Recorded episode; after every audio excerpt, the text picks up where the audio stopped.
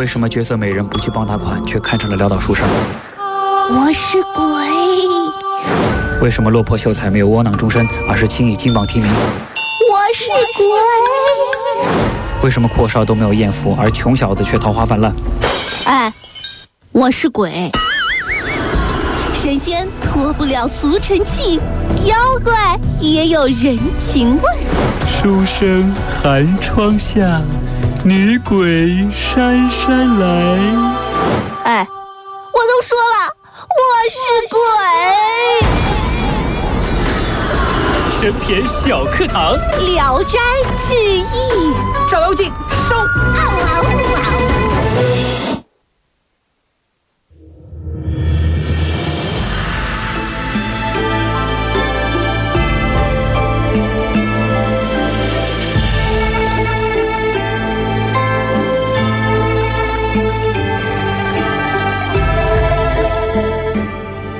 欢迎来到神篇小课堂，今天我们来说一说《神篇聊斋》第九集《聊斋之翩翩神仙版的孽债》。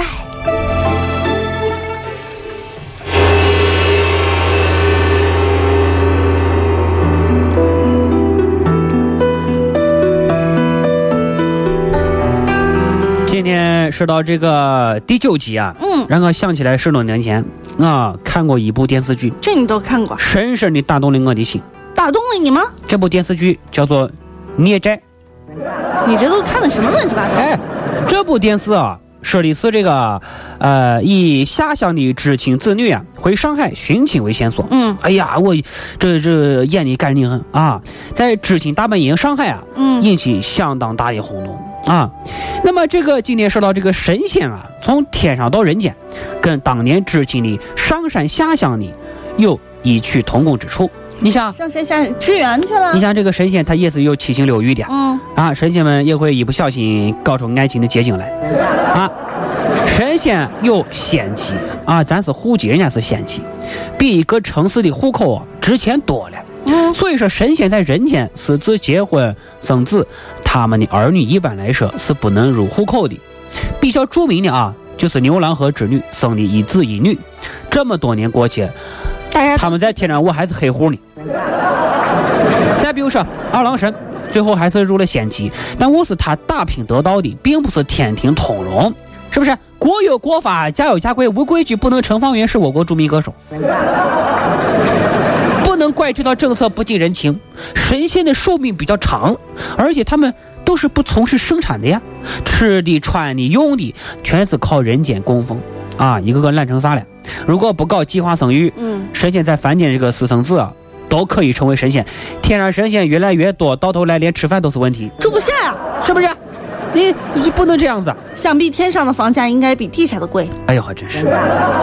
所以呢，神仙啊，为了这个，当时呢，也是像当年上山下乡的知青一样，偷偷的同居，偷偷的生娃、嗯啊，然后呢，抛下亲生骨肉，回到天上去，在人家在人间欠下一笔孽债啊。那么偏偏又是怎么回事呢？偏偏这个说的就是一个小伤感的故事啊，说的是失足少年罗子福偷家里的钱出去耍。这个耍可不是一般的耍。千金散尽之后，染上性病，被赶出妓院，流落山野。哎，路上你别说，遇见来历不明的仙女，叫偏偏。嗨，哎我是仙女儿，你还是外国的仙女呢？打招呼嘛。啊，你好，你好，仙女儿。我啊是，仙女儿，哎呀哈，你是西安的仙女儿。看我的绸子，嗯，我的绸子在飘，飘啊，我的。头发在飘，对我还得染个颜色的。神气在飘。啊，你身上汗毛长得很。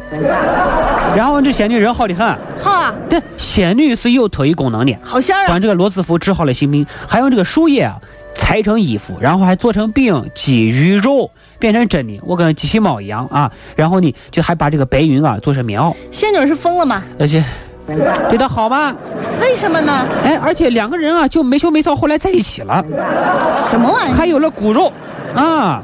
那么这是一个，后来呢，有一个来历不明的仙女叫花城啊，前来探访翩翩，好姐妹啊、是不是？然后罗子福呢，又是胃中吃着碗里看着锅里针，见到花城啊，又动了歪主意了。不过他是心里有邪念，没有表现出来。但是偏偏既然是仙子，他的特异功能我不是瞎掰的。啊，他知道啊。罗斯福身上穿的衣服复原成树叶，让冬天的寒气啊教训他一下。那么这个日子一天天过去之后啊，罗斯福和片片娃很快长成一个片片少年啊，长大了，长大了，是不是？那么就得考虑他的终身大事啊。而媳妇儿呢，就是花城的女儿，就是我家儿子嫁给我好姐妹的，不是娶了我好姐妹的女儿，这不很好的事儿吗？对不对？后来罗斯福在娃成亲之后不久啊，就是这个偏偏呢就把罗斯福和娃还有媳妇儿都送回人间了。嗯，走的时候啊，偏偏再露一手，用这个树叶啊剪成三头驴子，让罗子福和娃媳妇儿骑回去。你说三个人骑着驴回到，跟张国老一家啊，还有这是从天上回到地上，这得多长时间啊？是不是啊？他是到机场落停吗？还是在车站落停？罗子福三个人回到城市见了亲人啊，他们的驴子衣服才枯黄变成树叶，棉袄也恢复成白云散发而去。你说他们这倒方便了啊？后来呢，这个罗子福啊等人啊，就是非常的像偏偏，对不对？娃像妈，老公像老婆，三个人回去寻找他的时候，看到山上黄叶遍地，他们居住的山洞啊，云深不知处啊啊！他没有办法呀，太失望了呀，咋办呢？偏偏说的没没有错，娃是富贵中人，后来当了官，发了财。罗斯福这些人啊，带着一点遗憾，但是过着远比常人幸福的生活。那么故事说到这儿的时候呢，我觉得蒲松龄老爷子是有文化，但是没见识。最后呢，还疑惑偏偏到底是啥人，这样神龙见首不见尾。其实呢，偏偏要不然就是返回啊这个仙界了，要不然就是有了新的儿郎。总之是不方便和罗斯福再相聚了。所以很呃这个天下没有不散的宴席。临别的时候呢，偏偏对对罗子福说了：“我走了，我再也不回来了。”人家说的不是闲话，只有俗骨终非仙品，而以富贵之人可携去，我不悟而生平。能不能翻译哈？呃，我就准备翻译呢。就是说，郎君啊，你是哎呀呵，你这样的条件实在是没有办法成仙。儿呀。不怪为娘狠心，只怪你私生子的身份，为娘弄不到天上的户口。不过为娘不会扔下你不管，有了仙子母亲的关照，罗子福的儿子才能轻易成为富贵中人。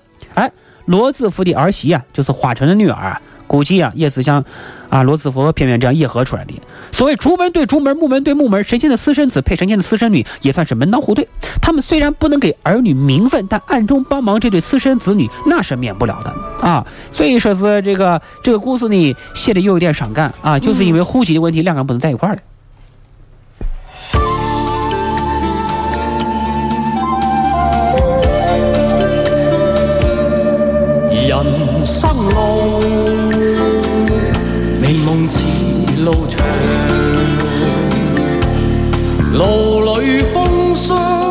那说完这么一个伤感的故事之后啊，我们有必要来预告一下明天的故事。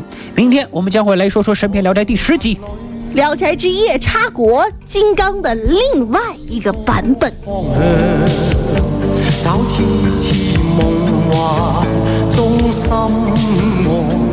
路随人茫茫。